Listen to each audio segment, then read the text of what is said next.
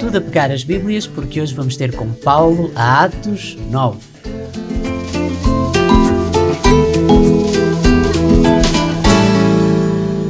Olá maltinha, tudo bem com vocês? Como é que a vida vos está a tratar, hein? Eu espero que bem e que aproveitem para beber assim um cafezinho. Torna tudo muito melhor e rapidamente. No episódio de hoje, atenção, eu quis incluir a reflexão que partilhei convosco no Instagram no dia 3 de dezembro. Por isso, se tiverem interesse em ver a versão completa em vídeo, podem ir até lá e espreitar. Eu tentei compor assim um bocadinho o áudio, mas já sabem que vai ter sempre algumas diferenças por ter sido um live. No meu tempo devocional, estive de volta de Atos 9 e parecia que tinha achado um tesouro. A sério. É tão bom quando olhamos para a palavra de Deus e ela nos revela detalhes tão interessantes. Espero que vos enriqueça tanto quanto a mim e que vos estimule. Portanto, sem mais demoras, vamos ao live do dia 3, Atos 9. Hoje queria falar com vocês e partilhar convosco acerca de Atos 9. E eu estive a ler Atos 9 hoje e uh, foi um, insights atrás de insights que me foram aparecendo piu, piu, piu, assim por todo lado, tipo luzinhas. E um, eu queria partilhar com vocês, portanto vamos ler, eu vou ler em conjunto e vou fazendo alguns comentários pelo meio e vamos partilhando estes insights, boa? Então, Uh, Atos 9 diz o seguinte: um, Enquanto isso, Saulo ainda respirava ameaças de morte contra os discípulos do Senhor. Portanto, Saulo, o nosso que nós conhecemos como Paulo depois, não é? Depois da conversão dele, um, ele andava atrás das pessoas, atrás dos discípulos de Jesus, daqueles que seguiam a sua, um, digamos, a sua doutrina e o seu caminho. Portanto, Dirigindo-se ao sumo sacerdote, pediu-lhe cartas para as sinagogas de Damasco, de maneira que, caso encontrasse ali homens ou mulheres que pertencessem ao caminho, pudesse levá-los presos para Jerusalém. Então, um, pediu-lhe cartas para as sinagogas de Damasco, de maneira que, caso encontrasse ali homens ou mulheres que pertencessem ao caminho, pudesse levá-los presos para Jerusalém. Portanto, Saulo não estava só, um, não estava numa postura de uh, eu vou apenas tentar uh, bloquear ou prejudicar um, este, este projeto, este caminho que era dos seguidores de Jesus. Não, ele ativamente andava a tentar perseguir as pessoas que criam em Jesus, ok? Portanto, ele era proativo nesta missão dele. Na sua viagem, quando se aproximava de Damasco, de repente brilhou ao redor uma luz vinda do céu. E aqui foi o meu primeiro insight. Foi a primeira revelação que eu tive. Foi espetacular. Ele caiu por terra e ouviu uma voz que lhe dizia: Saulo, Saulo, porquê é que você me persegue? Eu achei isto brutal. Tipo, Jesus a dizer a Saulo: porquê é que você me persegue? E Paulo, ou Saulo, neste caso, estava a perseguir quem? Ele estava a perseguir os discípulos, a igreja, não é? Digamos assim, aqueles que serviam a Jesus. Então vejam como Jesus leva isto de forma tão pessoal. Porquê é que me persegues, Saulo? E na verdade ele estava a perseguir a igreja. Então que isto seja também para nós uma forma de nós entendermos, uau, Jesus está mesmo investido em nós. Se nós o seguimos, tudo aquilo que nos fazem a nós, ele leva a peito. É pessoal para ele. É importante para ele se falam mal de nós, se nos enganam, um, se nos fazem, se nos mentem, se nos fazem alguma coisa, é como se estivessem a fazer a ele. Portanto, devemos ter isto em mente. E Saulo perguntou: Quem és tu, Senhor? Outra frase fantástica: Quem és tu, Senhor? Saulo, que tinha uh, estudado sempre a Bíblia, a palavra de Deus, não é? Um, portanto, o Antigo Testamento, Uh, ele sabia uh, certamente acerca de profecias que falavam do Messias, etc., mas ele não reconhecia o Senhor do Universo. Por muito que ele tivesse estudado durante toda a sua vida, quando Jesus se confrontou com ele, se encontrou com ele, ele não conhecia, não sabia quem era. Quem és tu, Senhor? Ele respondeu: Eu sou Jesus a quem você persegue. Levante-se, entre na cidade, alguém dirá o que você deve fazer. Os homens que viajavam com Saulo pararam emudecidos. Ouviam a voz, mas não viam ninguém. E Saulo levantou-se do chão e, abrindo os olhos, não conseguia ver nada. E os homens o levaram pela mão até Damasco. Por três dias ele esteve cego, não comeu nem bebeu. Em Damasco havia um discípulo chamado Ananias. O Senhor o chamou numa visão: Ananias. Eis-me aqui, senhor, respondeu ele. E o senhor lhe disse: Vá à casa de Judas, na rua chamada Direita, e pergunte por um homem de tarde chamado Saulo. Ele está orando. Numa visão, vi um homem chamado Ananias a chegar e impor-lhe as mãos para que voltasse a ver. Reparem logo aqui numa coisa.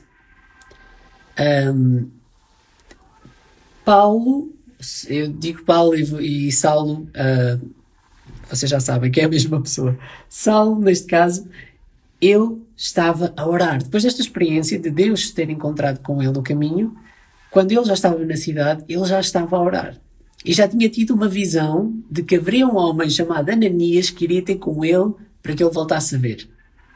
Portanto, vejam bem uh, a mudança logo no coração de Paulo, como já estava. Já estava a suplicar a Deus, a orar a Deus, um, e já sabia que isto iria acontecer. Respondeu Ananias, vejam a resposta que eu acho interessante. Senhora, tenho ouvido muita coisa a respeito desse homem e todo o mal que ele tem feito aos teus santos em Jerusalém. Ele chegou aqui com autorização dos chefes dos sacerdotes para prender todos os que invocam o teu nome. Mas o Senhor disse a Ananias: Vá, este homem é meu instrumento escolhido para levar o meu nome perante os gentios e os seus reis e perante o povo de Israel. Eu mostrarei a ele o quanto ele deve sofrer pelo meu nome. Então Ananias foi, entrou na casa, pôs as mãos sobre Saulo e disse: Irmão Saulo, o Senhor Jesus, que apareceu no caminho por onde você vinha, enviou-me para que você volte a ver e seja cheio do Espírito Santo. Mais uma revelação que eu tive aqui, que eu achei espetacular. Então, se Paulo, antes de Ananias uh, chegar, já estava a orar e já tinha tido uma visão, um, significa que ele já tinha já estava a começar o seu relacionamento com Deus, não é? Já, já estava a orar, já tinha, já tinha tido essa, essa visão. No entanto, Ananias ia ter com ele para que ele voltasse a ver e para que ficasse cheio do Espírito Santo. Paulo precisava de uh, um enchimento do Espírito Santo para que ele pudesse ir e pregar as boas novas e completar a sua missão, a missão que Deus lhe designou, que era uma missão, que era uma missão perigosa. Eu achei isto brutal, porque nos dá uma ideia espetacular daquilo que Deus faz na vida de cada um. Quando nós passamos da morte para a vida, quando nós passamos da, de não crentes para crentes, quando conhecemos a Deus, nós estamos com uma nova vida. Mas depois precisamos de ser equipados pelo poder do Espírito Santo para cada um de nós cumprir as nossas tarefas e as nossas missões para o Reino de Deus. Eu achei isto espetacular. Depois diz assim: Imediatamente algo como escamas caiu dos olhos de Saulo e ele passou a ver novamente. Levantando-se, foi batizado e depois de comer recuperou as forças. Saulo passou vários dias com os discípulos em Damasco e logo começou a pregar nas sinagogas que Jesus é o Filho de Deus. Portanto, logo a seguir, ele começou a pregar nas sinagogas. Mal ele teve esta mudança no coração, ele começou logo. Ele não esperou, ele, ele agiu, ele foi rapidamente fazer o trabalho que tinha para fazer. Ele começou a pregar nas sinagogas as boas novas que Jesus é o Filho de Deus. Todos os que o ouviam ficavam perplexos e perguntavam: E bem, não é ele o homem que procurava destruir em Jerusalém aqueles que invocam este nome? E não veio para cá justamente para levá-los presos aos chefes dos sacerdotes? Todavia, Saulo se fortalecia cada vez mais e confundia os judeus que viviam em Damasco, mostrando que Jesus é o Cristo. Reparem, nesta altura, nesta altura, ele já sabia, ele já sabia que Jesus era o enviado de Deus e provavelmente o Espírito Santo já o ajudava e já lhe tinha revelado no seu entendimento que todas aquelas profecias que ele tinha estudado um, no, nas escrituras, não é, nos textos que eles tinham acesso, um, que se relacionavam com Jesus. Então ele já ia com uma autoridade e com uma força logo no início, que eu achei espetacular. Um, decorridos muitos dias, os judeus decidiram de comum acordo matá-lo, mas Saulo ficou sabendo do plano deles, e dia e noite eles vigiavam as portas da cidade a fim de matá-lo. Mas os seus discípulos o levaram de noite e o fizeram descer num cesto através de uma abertura na muralha. Quando chegou a Jerusalém, tentou reunir-se aos discípulos, mas todos estavam com medo dele, não acreditando que fosse realmente um discípulo. Reparem, a desconfiança. Isto é algo que nós também passamos muitas vezes.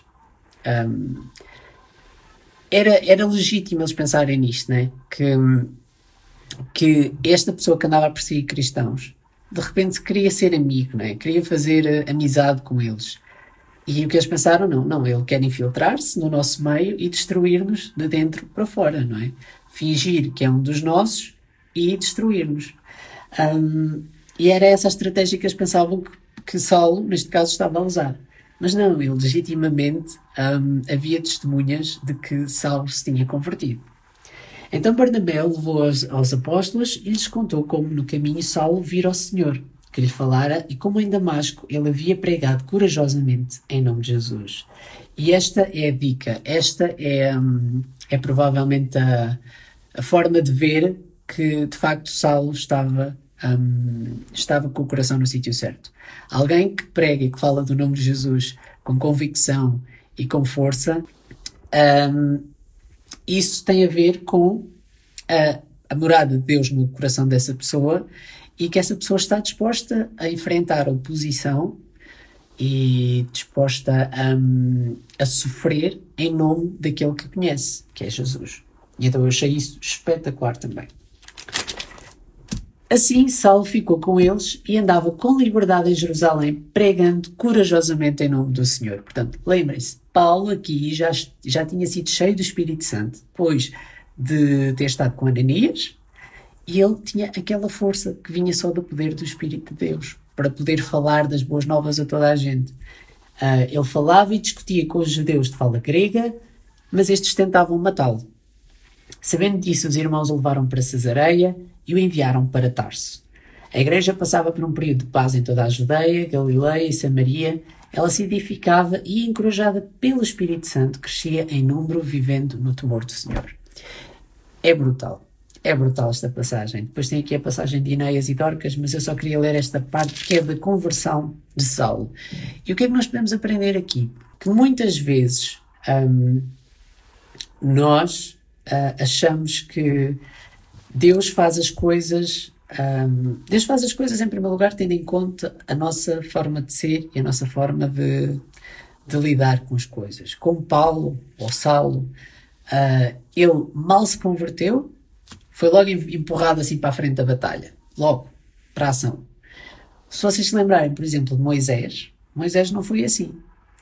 Moisés cresceu no palácio, no Egito, e depois teve que ir para o deserto. E durante uns longos anos, Deus esteve a prepará-lo no deserto e ele desenvolveu um relacionamento pessoal com Deus. E então, só depois, quando ele estava uh, apto, digamos assim, e quando foi o momento certo, é que ele foi de volta para, um, para a corte.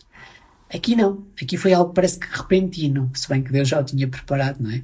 Com conhecimento, sobretudo, sobre, as, sobre a lei judaica, sobre um, a parte religiosa, sobre os textos bíblicos. Paulo já tinha isto tudo porque ele cresceu assim, cresceu religioso. Mas pela primeira vez ele perdeu, entre aspas, a religião e ganhou um relacionamento com Deus. E é isso que eu acho que é fundamental aqui nós percebermos que Paulo podia ser o mais religioso, o mais religioso mesmo, uh, mas ele não tinha um relacionamento com Deus inicialmente. E quando passou a ter foi quando ele foi transformado. Nós não podemos viver numa capa de religião, de irmos à igreja só porque sim, porque é um hábito fixe, porque, yeah, é bom, tem, tem coisas boas, mas porquê é que nós vamos? É as perguntas que nós temos de fazer. É porque nos disseram para ir, porque temos sempre ido. Não, é porque nós amamos Deus do coração e queremos servi-lo. E onde estão os nossos irmãos na fé, as outras pessoas que também servem a Deus estão na igreja, então nós também vamos e abrimos o nosso coração e disponibilizamos o nosso tempo para ser bênção também para eles. E juntos louvamos a Deus. E isso é bom. Gosto do sentido de missão de Paulo. Imediatamente após se converter e ouvir as boas novas, a sua preocupação foi partilhá-las com o maior número de pessoas possível. Não é fantástico? Nós possamos seguir o seu exemplo. Ele já estava a ser proativo. Já começou a evangelizar logo depois de receber a boa notícia, o Evangelho. Mas vamos falar depois mais disso no próximo episódio. Uh, queria só agradecer-vos por tudo. Uh, gostei muito de vos ver no live, foi uma ótima experiência e espero contar convosco também para os próximos lives e depois para o Café Contigo, que há de chegar em breve, eu já estou a dizer isto há imenso tempo, mas em breve, em breve espero fazer o Café Contigo. Desejo-vos tudo bom, que tenham uma semana fantástica, beijinhos, abraços, Deus vos abençoe. Bye!